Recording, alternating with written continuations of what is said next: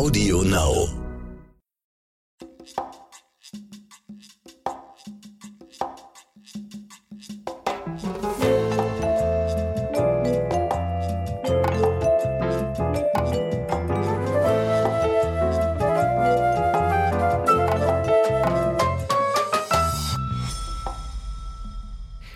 Schön, dass ihr heute dabei seid.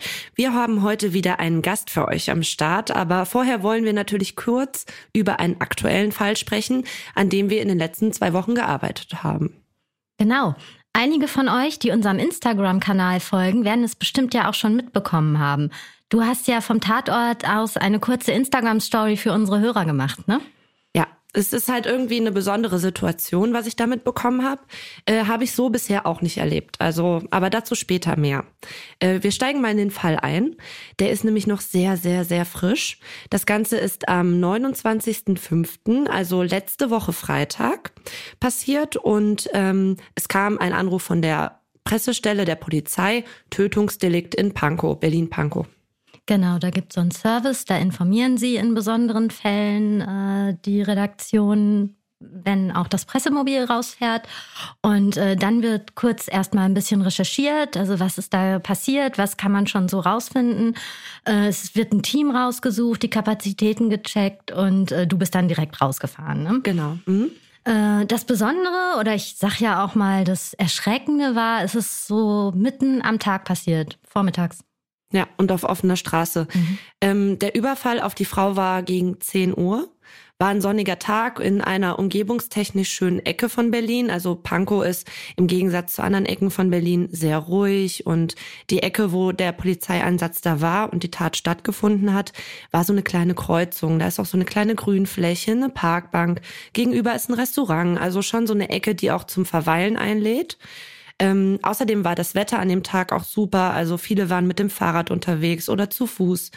Und als ich da angekommen bin, war aber schon alles abgesperrt. Also die Polizei hatte das relativ großräumig da abgesperrt und war gerade dabei, Anwohner und Zeugen zu befragen.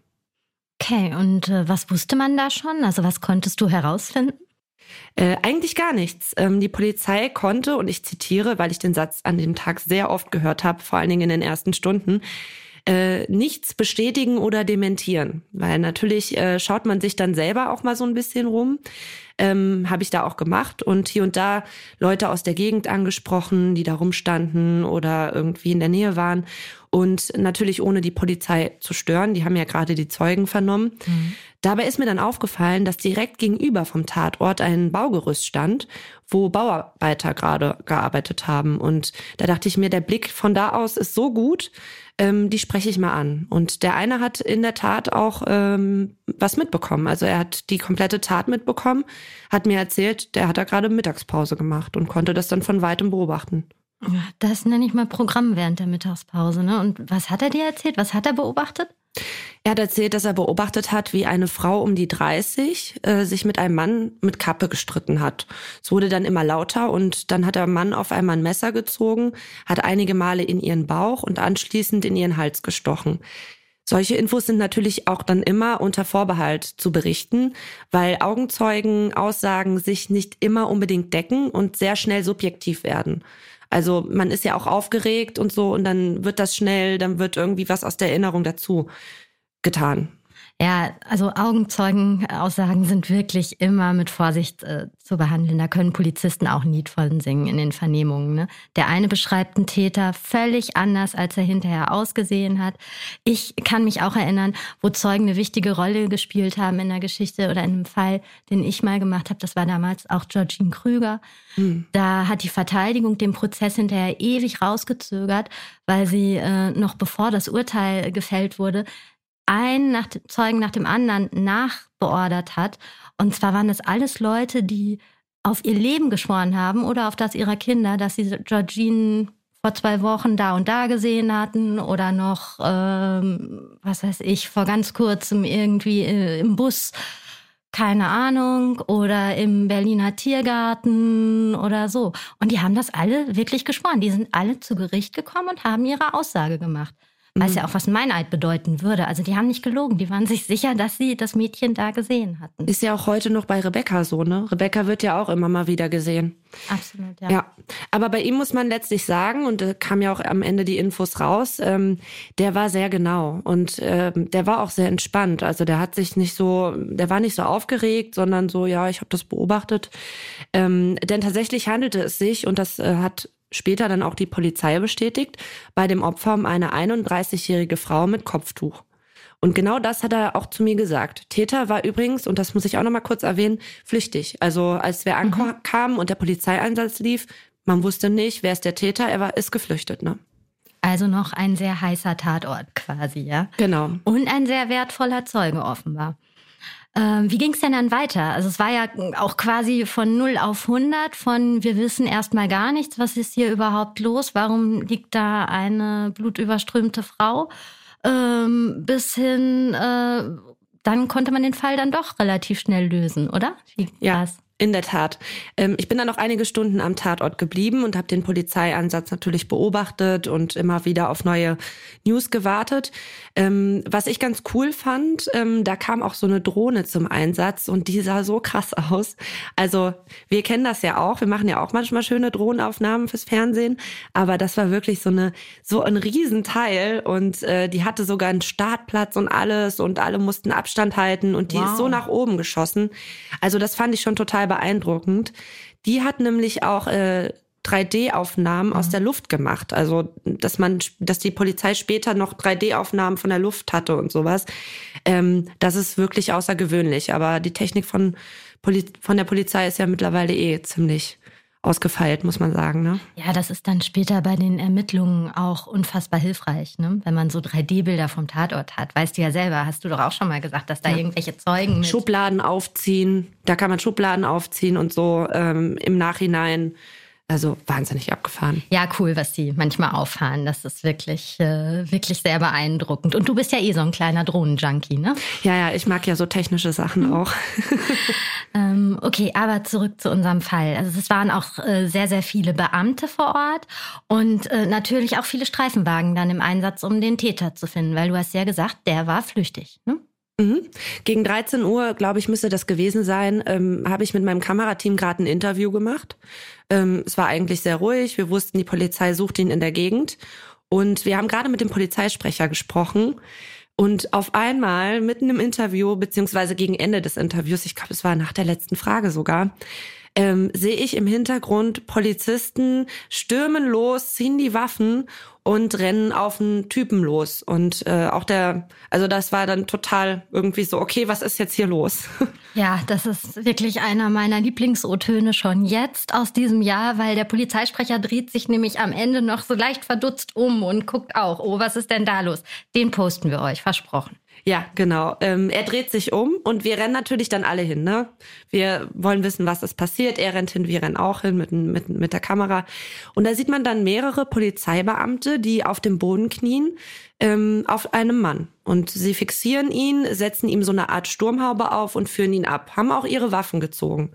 Ähm, also es war schon eine relativ bedrohliche Situation, aber es war natürlich viel Polizei da und so. Ähm, und dann ging alles sowas von Schlag auf Schlag. Dann äh, hieß es auf einmal, okay, das war der mutmaßliche Täter, ne? Ja, also da fehlen mir die Worte. Krass, kann ich da eigentlich nur sagen. Das nenne ich mal außergewöhnliche Action am Tatort. Ne? Total, also, ja. Ich war auch total aufgeregt. Glaube ich dir, mhm. aber das kann man sich ja auch als Reporterin schöner eigentlich nicht malen. Das ist ja wirklich die Paradesituation. Ähm, unter schlimmen Umständen natürlich. Äh, aber manchmal steht man sich auch einfach stundenlang die Beine in den Bauch, als es kalt ist, regnet und nichts passiert, ne, keine und hat gar kein Bild hinterher dann. Ja, man will ja auch, dass der Täter gefasst wird. Das ist ja dann auch schön für die Polizei und ne. Na klar. Mhm. Äh, aber der Täter ist nicht freiwillig zurückgekommen, oder doch? Genau, nee, nee, nee, er ist nicht freiwillig gekommen, sondern ähm, er wurde. Was ja auch oft der Fall ist, ne? Du hattest das auch mal gesagt in einer unserer früheren Folgen, der Täter kehrt oft zum Tatort zurück. Genau, ähm, bei Bianca war das ja, ne? Mhm. Ähm, aber das ist dann meistens so ein paar Tage später oder so oder also, mischt sich unauffällig unters Volk. Ähm, in dem Fall war es so, der ist von ähm, zwei Männern gebracht worden, die ihn einfach gebracht haben und gesagt haben, und das hat mir dann auch eine Zeugin erzählt, wir haben hier den Täter. Und daraufhin natürlich alle Polizisten losgestürmt und auf ihn drauf. Okay, und weißt du, was das für Männer waren? Ja, das waren ähm, Mitarbeiter der Flüchtlingsunterkunft, die mhm. da direkt ähm, keine 50 Meter vom Tatort war. Und ähm, da hat er wohl, also da hat das Opfer gelebt und er ist da irgendwie hingegangen. Ja, und da haben, hat sich da offenbart, beziehungsweise hatte noch Blut irgendwo. Und dann haben sie natürlich, ähm, ich frage mich, warum das drei Stunden gedauert hat, weil ich habe diese Männer da schon auch die drei Stunden davor stehen sehen. Ähm, vielleicht ist er auch erst später in die Unterkunft. Aber die haben das dann gesehen, haben dem gesagt, hier, nee, so nicht, wir bringen dich jetzt da wieder zurück. Ne? Hm, okay, sehr mutig. Mhm. Ähm, ich erzähle noch mal so ein bisschen die Details, die dann auch noch rausgekommen sind. Ähm, bei dem Opfer handelt es sich um eine 31-jährige Frau, wie ich gerade schon gesagt habe. Sie hat in der Flüchtlingsunterkunft keine 100 Meter, also es war so eine Minute zu Fuß. Fast, du konntest fast sehen. Äh, da hat sie gelebt. Ähm, er 42 Jahre alt und ihr Ex-Mann, ähm, ein Afghaner. Sie haben insgesamt sechs Kinder und ähm, so wie es aussieht, hat er die Trennung nicht akzeptiert. Er soll sie immer wieder bedroht und belästigt haben. Es soll schon oft Einsätze gegeben haben. Ähm, ja, die Hintergründe des Falls haben natürlich dann in sozialen Medien auch wieder für viel Diskussion gesorgt. Stichwort Femizid. Ja, und wenn ich schon wieder höre, sechs Kinder bleiben zurück, die müssen jetzt auf Vater und Mutter verzichten. Ne? Oh, möchte ich gar nicht drüber nachdenken. Das ist furchtbar einfach. Mhm. Es werden ja immer äh, gefühlt sehr viele Frauen umgebracht durch Beziehungstaten und Trennungen und so. Also Nachtrennungen und so. Mhm. Am Wochenende gab es ja dann auch eine Gedenkaktion im Zeichen des Femizids. Äh, und wie ich gehört habe, wollen die Anwohner eine Gedenktafel für sie vor Ort an, an dem Platz errichten, wo das Ganze passiert ist, richtig? Ja, halte ich auch für eine total schöne Idee. Auch wenn solche Taten immer sehr furchtbar sind, so machen sie doch auch auf ein Problem aufmerksam, nämlich wie häufig Frauen Opfer von Gewalt werden, muss man ja ganz ehrlich sagen, vor allen Dingen Beziehungstaten, du hast es gerade gesagt, mhm. ähm, innerhalb und auch außerhalb Beziehungen. Ne? Und damit haben wir auch eigentlich schon eine gute Überleitung. Alleine, wenn man, entschuldige, dass ich dich kurz unterbreche, ja, aber gut. alleine, wenn man unseren Podcast anguckt, ne, wie viele ja. äh, Gewalttaten an Frauen wir auch da ja. Äh, ja, und das sind meistens immer Trennungen, der Mann akzeptiert es nicht und so. Also es ist auf jeden Fall ein gesellschaftliches Problem, muss man sagen. Ja, aber Entschuldigung, ich wollte dich nicht unterbrechen. Nein, alles in Ordnung. aber ich dachte mir, wir haben, wenn wir gerade von Gewalt äh, reden und von Frauen, die Opfer werden, haben wir eine ganz gute Überleitung zu unserem heutigen Gast. Ja. Denn am Tatort, und das habe ich ja schon erzählt, war ja einiges los. Viele Menschen haben das gesehen. Und das ist natürlich für die Leute dann auch immer sehr traumatisierend und schockierend. Ne? Genau. Wenn Menschen selbst Zeuge von Verbrechen werden oder sogar selbst Opfer von Gewalt, kommen nämlich Seelsorger zum Einsatz. Die sind dann von größter Wichtigkeit. Und Katrin ist heute hier und macht genau diesen Job. Sie betreut als Ersthelferin traumatisierte Menschen vor Ort. Hallo Katrin, schön, dass du da bist. Hallo ja. liebe Katrin. Hallo ihr beiden. Kannst du uns in ein paar Sätzen kurz erklären, wie deine ehrenamtliche Tätigkeit, das ist es ja, genau aussieht? Also meine äh, ehrenamtliche Tätigkeit sieht folgendermaßen aus. Ich werde eigentlich, ähm, es gibt zwei verschiedene Sachen. Einmal ähm, verteile ich Einsätze, also ich werde als Zentrale angerufen und zwar von Feuerwehr oder Polizei. Nur die schicken uns überhaupt in Einsätze. Mhm. Oder ich gehe selbst in Einsätze. Also mhm. es gibt diese Varianten oder wir trainieren für größere Schadenslagen. Das gibt's auch noch. Wie muss ich mir so einen Einsatz vorstellen? Also was sind das für, für Fälle, wo du dann raus musst? Also die Situation ist folgendermaßen. Feuerwehr oder Polizei werden ja aus verschiedenen Gründen äh, gerufen. Die Polizei ähm, ist dann vor Ort oder die Feuerwehr ist vor Ort und sieht, da ist äh, neben dem Menschen, der verletzt ist, dem ich unmittelbar helfen muss äh, als Notarzt, ähm, als Rettungssanitäter oder als Polizist, ähm, ist da noch ein Mensch, der dabei war irgendwie oder der der in einer Situation ist, die, der ist nicht körperlich verletzt, aber mhm. er ist Augenzeuge, Augenzeugin gewesen. Oder ähm, auch das Beispiel, die Polizei überbringt eine Todesnachricht und dann nehmen die, ähm, fragen die uns oft an und sagen, können wir bitte jemanden von der Notfallseelsorge Krisenintervention dabei haben. Du arbeitest ja dann mit Leuten im absoluten Ausnahmezustand, die gerade vielleicht auch die schlimmste Zeit oder den, das Schlimmste in ihrem Leben durchmachen. Wie bereitest du dich denn da selber drauf vor? Also wenn so ein Anruf kommt, bist du dann nervös oder gibt es irgendein Ritual, was du da machst?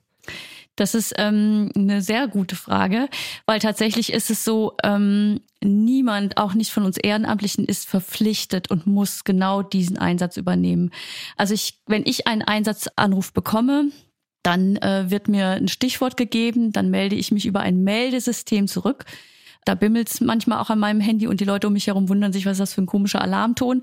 Dann sehe ich in der ersten Meldung ungefähr, worum es geht. Aber dann kann ich einen Anruf machen und manchmal geht es ja auch Kind verstorben. Das sind so Sachen, das kann nicht jeder in dem Moment vielleicht. Vielleicht hat man gerade in der Familie selber was erlebt oder Motorradunfall. Dann kann es ja sein, ich habe gerade selber in der Familie sowas gehabt und das ist eine Situation, der ich mich in dem Moment vielleicht nicht gegenübersehen möchte.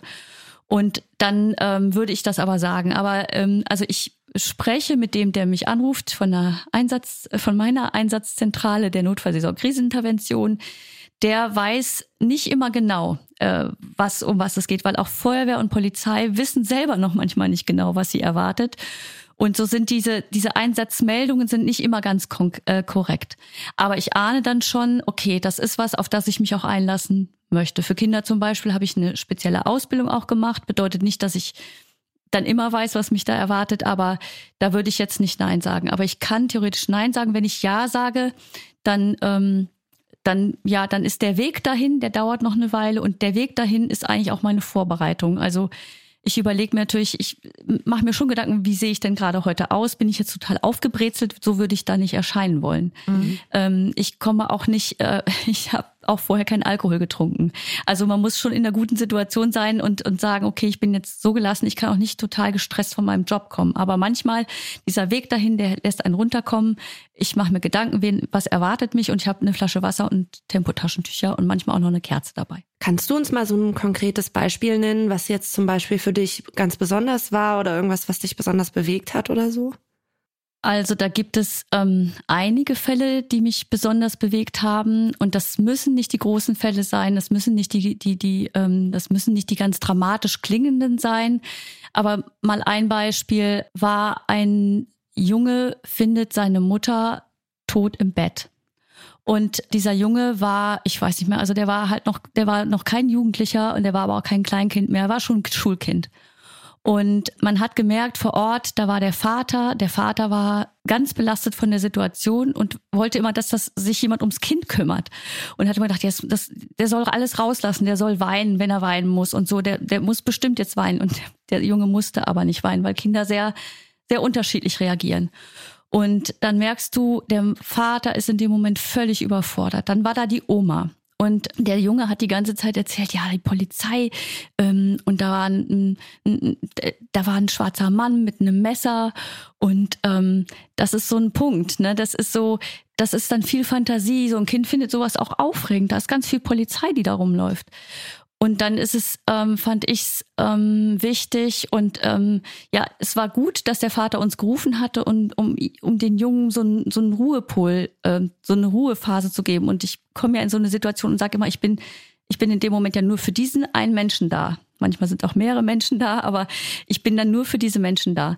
Und äh, dieser Junge, wir konnten dann eben nochmal drüber sprechen, ah, wie sah denn die Mama aus? Und, ähm, und äh, es war dann irgendwann klar, dass, dass er wusste, ähm, da war kein böser schwarzer Mann mit einem Messer, sondern ihm war dann irgendwann klar, ah, das war eine tragische Geschichte, tragischer Unfall. Und er wusste, das war trotzdem eine spannende Geschichte. Und ich, es war auch klar und das habe ich auch den, den, den, der Großmutter und dem Vater gesagt, sollen sich bitte nicht wundern, wenn der Junge vielleicht am nächsten Tag oder übernächsten Tag, wenn er in die Schule geht, vielleicht möchte er auch da unbedingt hin und muss gar nicht zu Hause bleiben, aber dass er dann eine abenteuerliche Geschichte erzählt, weil da ganz viel Polizei war. Aber es war also wichtig zu trennen, so komische Bilder, die da entstehen.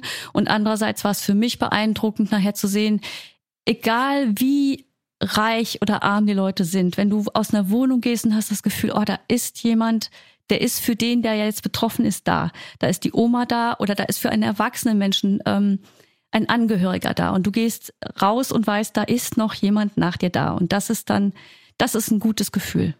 Mhm.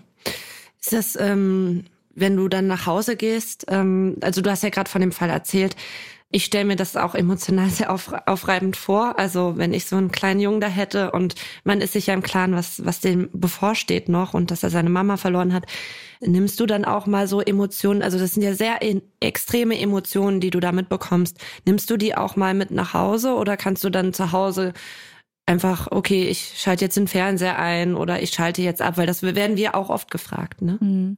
Also es ist tatsächlich so, ich werde ja von jemand angerufen und, den, und gefragt, möchtest du diesen Einsatz übernehmen, nachdem ich mich in ein Meldesystem, in ein Meldesystem zurückgemeldet habe. Und äh, danach melde ich mich wieder ab. Also unsere Einsätze dauern in der Regel zwei Stunden. Wir haben eine sehr stark abgebende Struktur. Wir geben das, wir hinterlassen auch meinetwegen einen Flyer äh, für andere Hilfestrukturen, die es in Berlin gibt. Also hier kann man sich ja tatsächlich Hilfe holen rund um die Uhr und wenn es nur telefonisch ist, aber auch ohne große Anmeldungen wirklich psychologische gute Beratung. Ähm, und ähm, wenn ich nach Hause gehe, wenn ich dann diesen Ein Einsatz abgeschlossen habe, dann melde ich mich wieder bei dem, der mich in den Einsatz geschickt hat. Dann fragt er mich, möchtest du mit mir drüber sprechen und möchtest du noch eine Einzelsupervision? Und in diesem Gespräch mit dem, der mich in den Einsatz geschickt hat, mit der Kollegin, mit dem Kollegen, da baut man schon ganz viel ab. Und Klar wird man manchmal gefragt, werde ich manchmal, wenn ich nach Hause komme, gefragt, und was war es denn? Kann ich jetzt auch nicht alles erzählen, ne? aber ich sage dann schon, ja, war okay. Also mich beruhigt immer, also am traurigsten, sage ich ganz ehrlich, finde ich es, ähm, wenn man merkt, da hat niemand jemand anderen jetzt mhm. nach mir. Und ähm, es gibt wirklich traurige Geschichten. Also wenn ein Kleinkind verstirbt, das ist unfassbar traurig. Und äh, trotzdem, wenn man das Gefühl hat, ähm, ich lasse diesen Menschen nicht allein zurück. Das ist eine ganz große Hilfe. Mhm.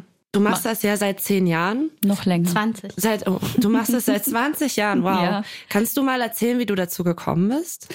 Ja, das äh, ist eine sehr persönliche Geschichte. Mein Bruder war sehr, sehr krank und ich habe mich mit meiner Mutter um ihn gekümmert und ähm, wir hatten aber noch gute Jahre mit ihm.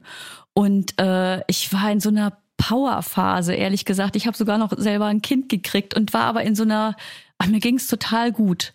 Und ich glaube, das war zum Beispiel eine gute Voraussetzung. Ich glaube, man sollte das nicht anfangen, wenn man selbst denkt, oh, ich ich will anderen helfen. Ja, das ist natürlich ein wichtiges, wichtiges Ding, dass man anderen Menschen helfen will, aber man, man sollte selber, äh, das kann man selber nur in einer guten Verfassung tun. Was, was nicht bedeutet, dass man auch mal so Phasen hat, wo es einem nicht so gut geht und dann sagt man halt, ja, auch nicht, nehme ich mal eine Zeit lang raus, ich habe so viel zu tun, ich kann nicht.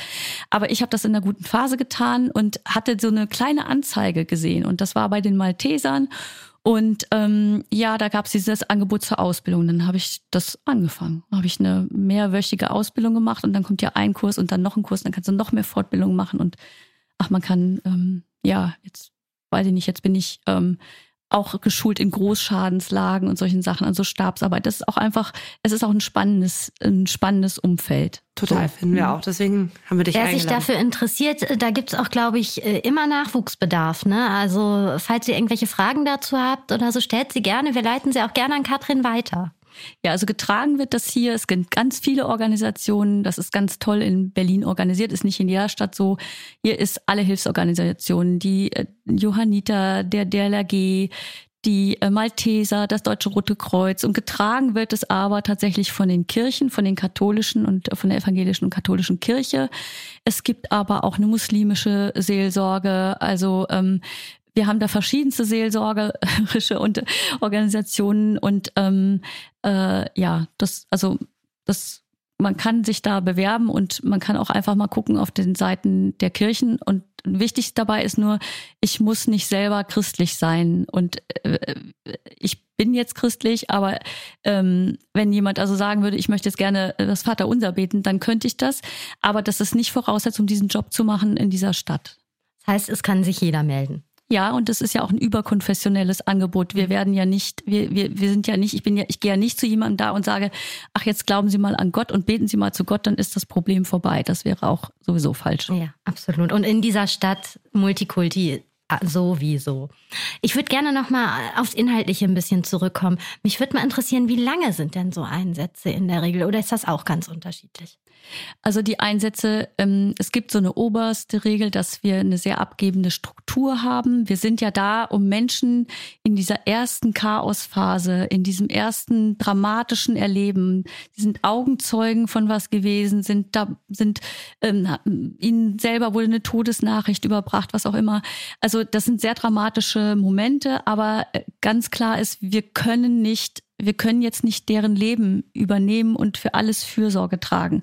Das heißt, wir bleiben in der Regel zwei Stunden. Nach zwei Stunden ist dann ein Familienmitglied, ein Freund ist eingetroffen.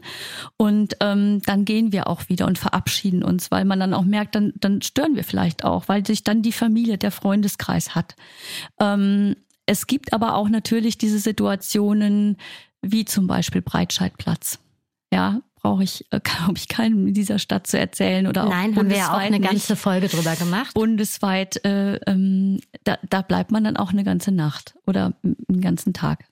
Natürlich, das ist ja auch sehr außergewöhnlich. Ne? Aber ähm, gerade Breitscheidplatz, da braucht man ja auch eine ganze Menge Kräfte, weil es einfach eine ganze Menge äh, betreuungswürdige Menschen dort gab. Äh, wie ist das denn? Wie sind wir denn da in Berlin aufgestellt? Äh, reicht das aus oder sagst du, oh, lass die Lage aber nicht zu groß sein?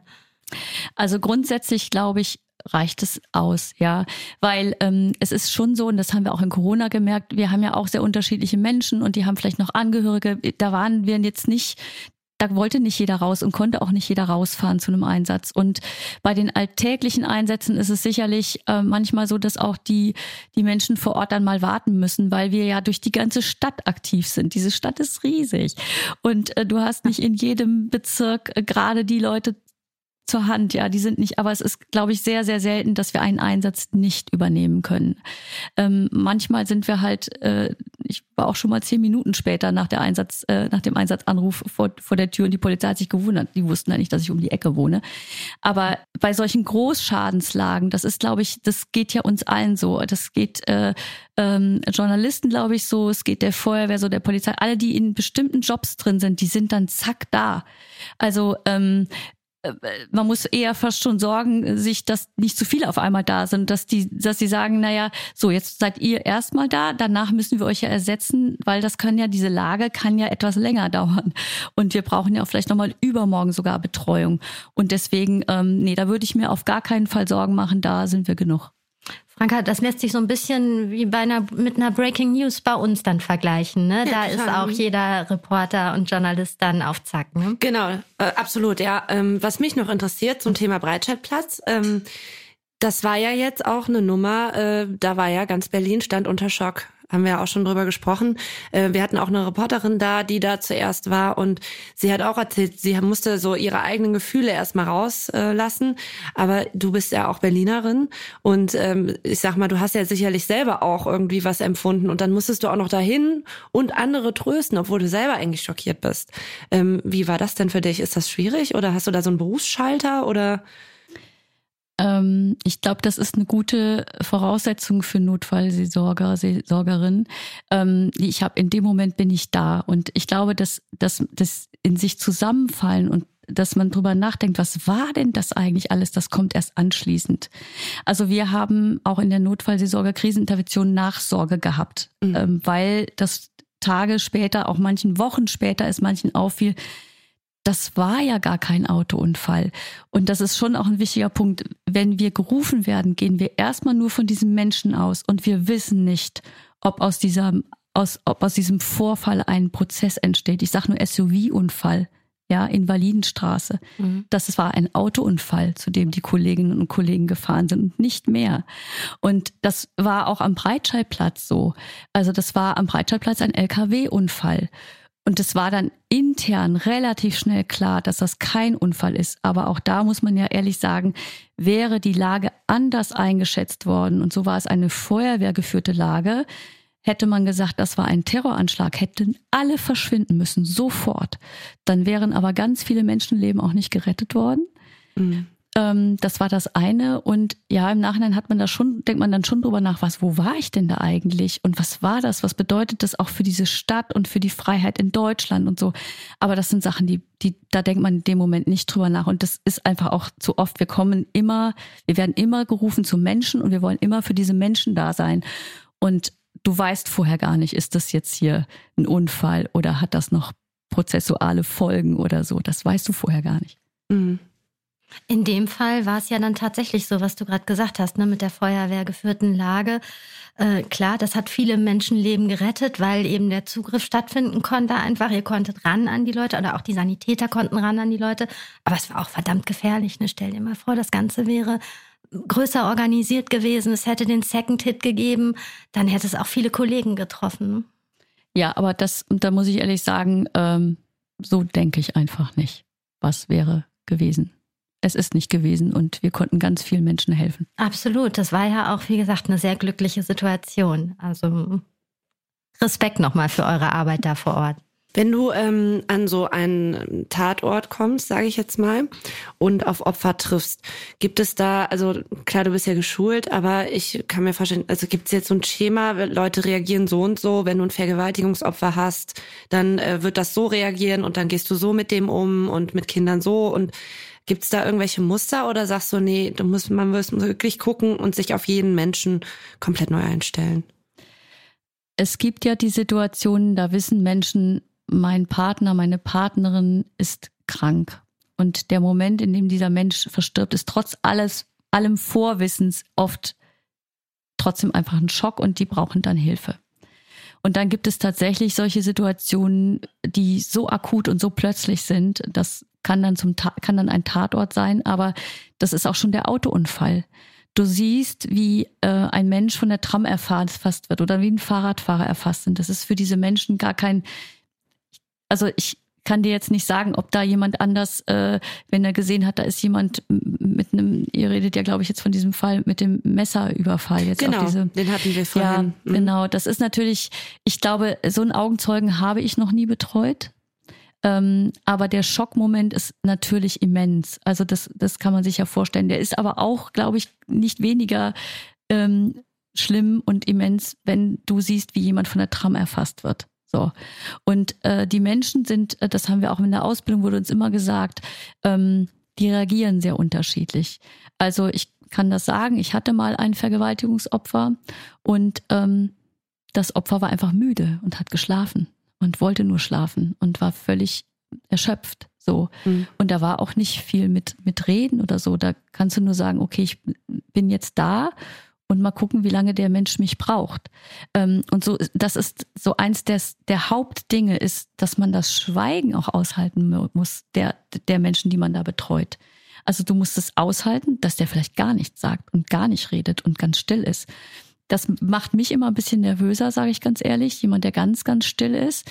Aber das ist, ähm, es gibt Menschen, die, die, die brüllen los, die schreien los. Es gibt aber eben da auch keine wirkliche Regel für. Und es gibt die, die werden dann so hyperaktiv und laufen durch die Gegend und fragen dich, möchtest du ein Wasser? Und dann sage ich immer, ja, sehr, sehr gerne, weil dann ist derjenige ein bisschen beschäftigt. Und ähm, dann gibt es auch Leute, die sagen, ja, was mache ich denn jetzt? Ich, ich habe noch nie ein Beerdigungsinstitut angerufen, was meinen jetzt? Und mhm. natürlich kann ich dann, das darf ich übrigens auch nicht, das machen wir auch nicht. Wir, wir geben keine Empfehlungen, rufen Sie mal den oder den an, Beerdigungsinstitut. Ähm, ähm, wir wissen, wie so ein Ablauf ist, das kann ich erklären. Ich kann sagen, ähm, das und das kommt jetzt als nächstes. Das ist vielleicht auch ein Aspekt, den ich ganz gerne nochmal erklären würde gleich. Aber es gibt keine Regel dafür, wie Leute reagieren. Reagieren total unterschiedlich. Das hört sich aber nach einer sehr fordernden und sehr anstrengenden Aufgabe an. Du hast es gerade gesagt, die du auch nicht mal eben dann abgibst, sondern auch manchmal bis nach Hause mitträgst. Ne? Wieso machst du diesen Job so gerne? Weil du hast auch sehr leidenschaftlich erzählt. Ich kenne dich ja nun auch schon viele Jahre. Du machst den Job einfach gerne auch. Naja, weil ich das eine tolle Einrichtung finde. Ich, ich habe mir diese konkrete Ehrenamtsaufgabe aber auch gesucht, weil ich äh, schon bei der Ausbildung verstanden habe, dass es eine sehr abgebende Struktur hat. Ich habe mir immer vorgestellt, würde ich gerne lange bei einem Kind bleiben, das meine Hilfe braucht. Also das ist ja auch, ich finde das, oder möchte ich bei einem, möchte ich Sterbebegleiterin werden und äh, über viele Wochen und, und Monate vielleicht mit jemandem zusammen sein. Und da habe ich für mich erkannt, nee, das möchte ich nicht. Ich finde diese abgebende Struktur an professionelle Unterstützung oder eben an Familie, an das finde ich eine, ähm, das finde ich für mich richtig. Also ich weiß, ich komme in eine Situation rein, ich lasse mich wirklich auf diese Person ein, ich bin dann in diesem Moment bei der Person oder bei den Personen und ich fühle mich auch so ein bisschen, ich kann ja in dem Moment ja ein bisschen was bewirken. Also ähm, ähm, es ist zum Beispiel so, ich komme, ganz oft ist Feuerwehr der Polizei da und du merkst auch den, den Polizisten und Feuerwehrleuten oder Feuerwehrfrauen an, dass sie sich freuen, dass da Entlastung kommt. Mhm. Also die freuen sich, wenn wir kommen, in der, in der Regel. Und dann gibt es, da hat sich bei der Polizei auch ganz viel getan in deren Ausbildung, glaube ich. Früher war es so, dann war da auch schon mal der eine andere Polizist. Also zeigen Sie den Toten jetzt nicht. Sagen Sie nicht, die, die, sagen Sie, dass das nicht kein guter Anblick ist. Und tote Menschen sehen gar nicht so schlimm aus. Also es ist schon so, ich frage dann vorsichtig, möchten Sie Abschied nehmen persönlich? Mhm. Und unser Thema ist ja immer, oh Gott, Tod und schrecklich. Und natürlich, ich, wir haben alle mal jemanden verloren. Das ist ganz, das berührt einen ganz, ganz tief. Aber ähm, da zu sein in dem Moment und zu sagen, so zu vermitteln und zur Polizei zu gehen und zu sagen, derjenige möchte sich gerne verabschieden, dann ist aber schon, das sind auch immer, wenn jemand äh, plötzlich verstirbt und ohne klares Krankheitsbild ist, ist es dann fast immer ein Tatort, obwohl es kein Tatort ist nachher. Aber da ist immer die Polizei dabei und dann kann man der Polizei die Angst nehmen, kann sagen, das, das ist, wird nicht anfassen, den Toten, aber vielleicht noch einmal gucken und auch alte Eltern, die einen jüngeren Sohn verloren, verlieren und dann kann der Sohn Mitte 50 sein. Das ist immer Eltern verlieren ihr Kind. Hm. Und ähm, dann nochmal äh, ja, Adieu sagen zu können und nochmal zu sehen, ich meine, es gibt nun mal auch Suizide in der Stadt oder es gibt andere Geschichten, ähm, ein Unfall und zu sehen, der sieht gar nicht so schlimm aus und ich kann nochmal Adieu sagen. Das sind so Sachen, da bin ich dann, da habe ich dann unterstützt und weiß, jemand geht aus dieser Situation, also ich zwinge niemanden dazu, ne? Mhm. das darf man auch nicht, aber jemand geht aus dieser Situation ähm, so raus, dass er das Gefühl hat, ich habe ähm, ich hatte es in, in der Hand. Ich war mir, ich war nicht total lost. Ich kann ja auch vor Ort schon mal erklären, was ist denn der nächste Schritt, der jetzt passiert? Was passiert denn? Auf wen warten die denn da jetzt noch? Also, so, und das ist schon, das, das gibt einem was. Und dann bin ich nach zwei Stunden in der Regel bin ich raus. Wir hatten letztens die Eltern von Maurice da und auch die Eltern von anderen Opfern von Gewalt erzählen uns immer wieder, Du sagst jetzt auch, du bist zwei Stunden da oder du bist ein paar Stunden da und du kannst denen nicht weiterhelfen, wie geht eine Beerdigung und so. Und ähm, die psychologische Nachbetreuung, also die sagen ja am Anfang ist immer ganz viel, sind immer ganz viele Leute da und helfen uns und irgendwann fühlen wir uns aber dann auch alleingelassen, weil dann gibt es keine äh, Opferhilfe mehr sozusagen. Also das ist ein häufiger Kritikpunkt, der immer wieder kommt, wenn wir mit ähm, Hinterlassenen reden Sagst du auch, da muss sich noch was tun? Also ich glaube, da ist was auf dem Weg, was schon gut ist, das Opferhilfegesetz. Und das hat Breitscheidplatz gebracht, das haben Anschläge von Hanau und so gebracht, dass das Opfer ganz anders ins, ins, ins Licht drückt. Ähm, Berlin war im Übrigen die erste Stadt mit, mit einem Opferschutz Beauftragten, mit einem Anwalt. Da ist die Stelle, soweit ich weiß, ausgebaut worden. Ich will jetzt hier nichts Falsches erzählen, aber es ist schon ähm, auf einem guten Weg. Es gibt äh, den, den Opferschutzbeauftragten des Bundes. Das ist eine, ähm, eine wechselnde Position. Der letzte ist jetzt gegangen. Es gibt einen neuen. Und ich weiß auch, dass die neue Bundesregierung des BMI, das war auch schon von der alten auf den Weg gebracht, da viel mehr die Opferperspektive einnehmen will. Und ähm, das ist auch total wichtig. Und es gibt auch einen anderen Punkt, die, die Unfallkasse Berlin, glaube ich zum Beispiel, hat jetzt übernommen, wenn du Augenzeuge bist vor Ort und du brauchst dann anschließend Hilfe, dann übernehmen die das. Was uns allen klar ist, ist, dass es noch zu wenig Psychologen gibt. Und ich kann mir sehr gut vorstellen, gerade so eine praktische Hilfe für die Angehörigen von Opfern, ja, das ist auf dem Weg, glaube ich. Das ist meine große Hoffnung, das ist die Hoffnung von uns, von uns allen. Und da ist, da hat auch unser Einsatz, glaube ich, ein bisschen was gebracht. Praktisch und unbürokratisch sind da oft die Worte, die fallen, ne, wenn wir mit Angehörigen sprechen.